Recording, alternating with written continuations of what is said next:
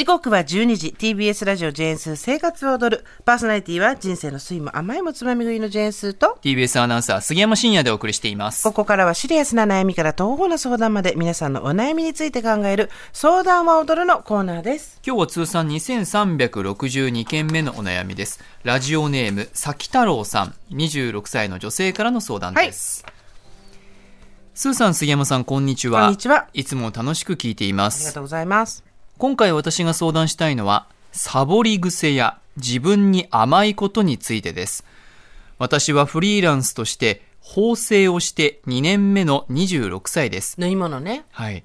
服飾の専門学校を卒業後、販売員として働きましたが、作る方に興味が湧き、縫製工場で技術を学び、今に至ります。素晴らしい。ね。えフリーランスになろうと思ったきっかけは、自由な休みと時間、そして何より家から出たくない、うん電車に乗りたくないという理由です。取引先の会社の方はとても親切にしてくださり、仕事もたくさんあり、不満はありません。はい一着の単価も高く、やった分だけお金がもらえます。最高ですが、最近、サボり癖がひどいです。自分で一日のやる分を決めているのに、気分が乗らない、集中できない、やりたくないと思ってしまい、時間だけが過ぎ、自己嫌悪になる日々が多くなりました。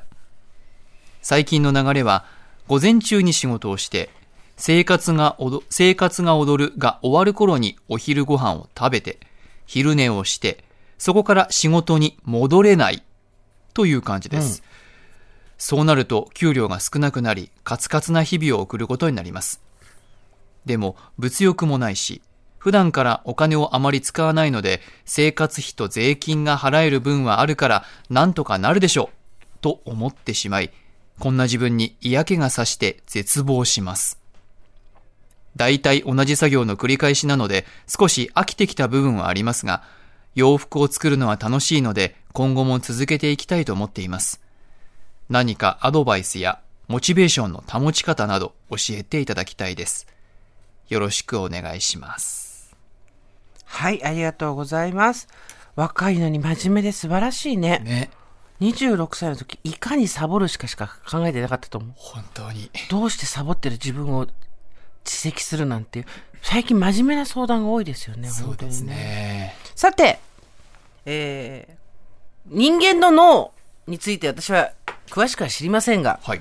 多分ほっとけば人はサボるものみたいな研究は多分5万本ぐらい論文が出てると思います基本的に志をどう持とうが楽な方に流れていくのが我々の脳の仕組みだと思うんですようん。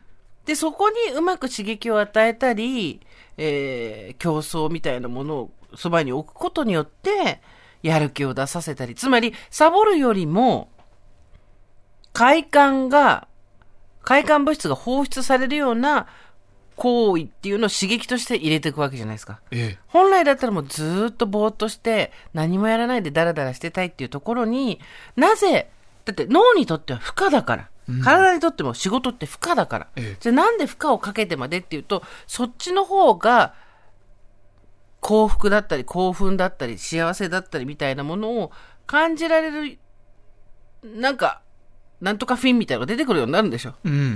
なんとか、なんか、なんかの物質ですね。うんおそまあ、らくね。ホルモンの名前のイメージ。はいなんとかフィン。うん。だから、これそのままそその通りだと思うんですよ。えっ、と、自由な休みと時間が欲しい、家から出たくない、電車に乗りたくないと言って、フリーランスになった人がサボる。当たり前じゃん。うん。でもね、ここでサボるって書いてあるじゃないですか。これが実はちょっと一個、えっ、と、崎太郎さんにお伝えしたいことなんですけど、これサボりじゃないんですよ。サボりっていうのは、やっても、やったらお金がもらえるところでやらないで、ずるしてお金をもらうことなんですよ。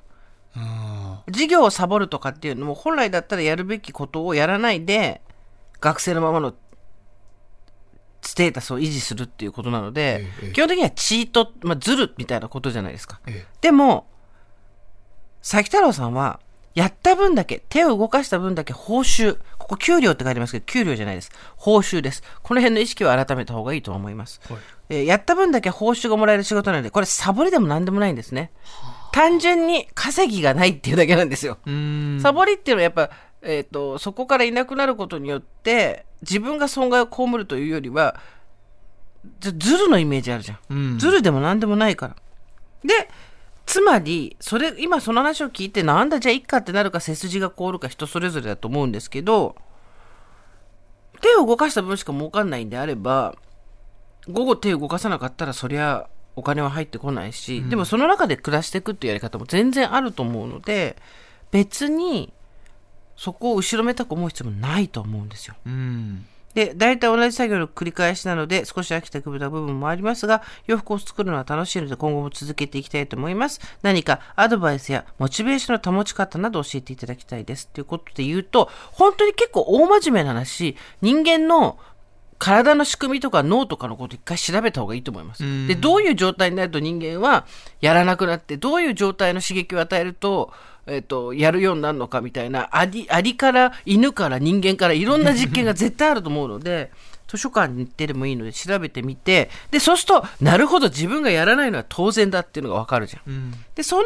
後だと思うんですけど、正直私、こ今回は汎用性が低いアドバイスです。なぜなら、崎太郎さんに向けてのカスタマイズされた回答になるんですけど、えー、専門、複足の専門学校を卒業して販売員として働いていたが、作る方に興味が焼き、縫製工場で技術を学び、今に至るタイプの人は、ほっといても大丈夫です。ほう。やりたいと思ったことがあったら、今自分が持っているものを手放し、新しいところに年齢に関わらず入って、技術を学んで、その後独立するってとこまで自分でできる人は、正直ほっといて大丈夫です。だから全然心配してない。自分で、こう、やりたいことに対して意欲を。そうです。で、行動もできる。やりたいな。なだけじゃなくて、ええまず最初に服飾の専門学校に行って、せ販売員として働いて、そこで観察力があって作るってことが楽しいってなって、その興味を持ったことに対して、実際に行動を起こす。で、そのために縫製工場に入る。で、技術を学んで、今、一人で独立し、仕事がたくさんあるっていう状態になってる人は、どうぞご自由に。うーん。何の心配もない。そっか。はい。だからそう、もしかしたら自分に課してる課題が一日分多いからこそ、ちょっとわかんないですけど、前はできてたことが、ちょっと最近できなくなってきて、少し悩んでらっしゃるのかもしれませんしね。頑張れない自分が嫌なんでしょう。うんでも頑張れない自分が嫌っていう人は、最終的には頑張ると思うので、大丈夫ですよ。頑張れない自分がそんなに嫌じゃない人の方がやっぱりちょっとモチベーション上げるとか刺激入れるの大変なので、うん大丈夫だよ。フリーランスという立場だとすると、やっぱり、スーさんも、はいこう、サボりたいなとか、今日ちょっとサボりっていうか、私の手を抜きたいなというか？手を抜くことはしないけど、えや、やらないは全然あるね。ああ、ありますか？全然ありますね。だ机の上に向かってもう、早4時間が経ったみたいなことはもう全然ありますけど、そんなもんだと思いますよ。自分の能力を過信してないので、うん。ポンコツだからエンジンかかるまでに時間かかるなとう思います。ん杉山さんどうやってモチベーション上げてんですか？私はですね、もう、大体この年になってくると、こうなると、ここから先、次動けないっていうパターンが見えてきて、うん家に帰る。はい。えどこかに座る。はいはい。うんなんか、えーっと、一旦休憩して遊び、なんかお茶とかうんうんした後にもう一度仕事をする。なんかこの3パターンぐらいだと、はいあの、かなり精度が悪くなるので、うんえ、座らないとかですね、うんうんえ、家に帰らないとかですね、なんか自分の行動パターンを変えるようにしてます。わかる。はい。そこにはまらないように。これやったら二度と立ち上がれないってあるよそうなんねで。すよ。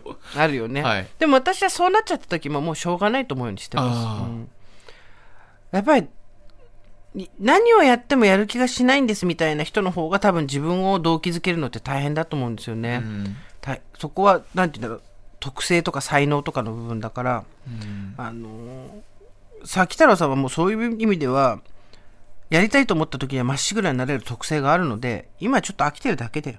でも本当に違うこと調べたりした方がいいと思う。うん関係ないこと。仕事のことだけずっと見てて自分で一人で家でやってて、これで一人でね、家でやってて、しかも受注したもん分だけ納品すりゃいいっていう仕事で、締め切りが特に例えばあるとかでもないんだとしたらですよ。それで、ま、毎日きちんと誰も見てないところで仕事やってたら怖いよ。そうか。これ人間味があるなと思うので、うん。うーん違うことを調べる時間っていうのにしたらどうですかね？生活が終わるが。生活は踊るが終わったら、うん。お昼ご飯食べて昼寝して、違うこと調べたりしてみたら？確かに。ちょうどね、生活は踊るが、こう、午後1時に今だと終わって、そこから、だいたいお昼ご飯食べて、お寝昼ちゃうよね。2時とか2時半ぐらいかな、いや、もちろん、会社員とか、その時給で仕事してる人だったら、お昼ご飯で炭水化物を食べないようにして、午後は眠らないようにするとか、そういう工夫と努力は絶対必要なんですよ。うん。あの、私もお昼何食べたら寝ちゃって午後パフォーマンスが落ちるとか分かってるから、そういうバランスは必要だけど、今、そうじゃない仕事もしてるわけだから、いいんじゃない？午後自分のか脳とか体とか、そういうこと調べてみたら、うん。違うことやるのが多分一番モチベーション上がるよ。そうです。うん。うん。でも大丈夫。これだけ26歳で受ける人には何の心配もいらない。ご安心ください。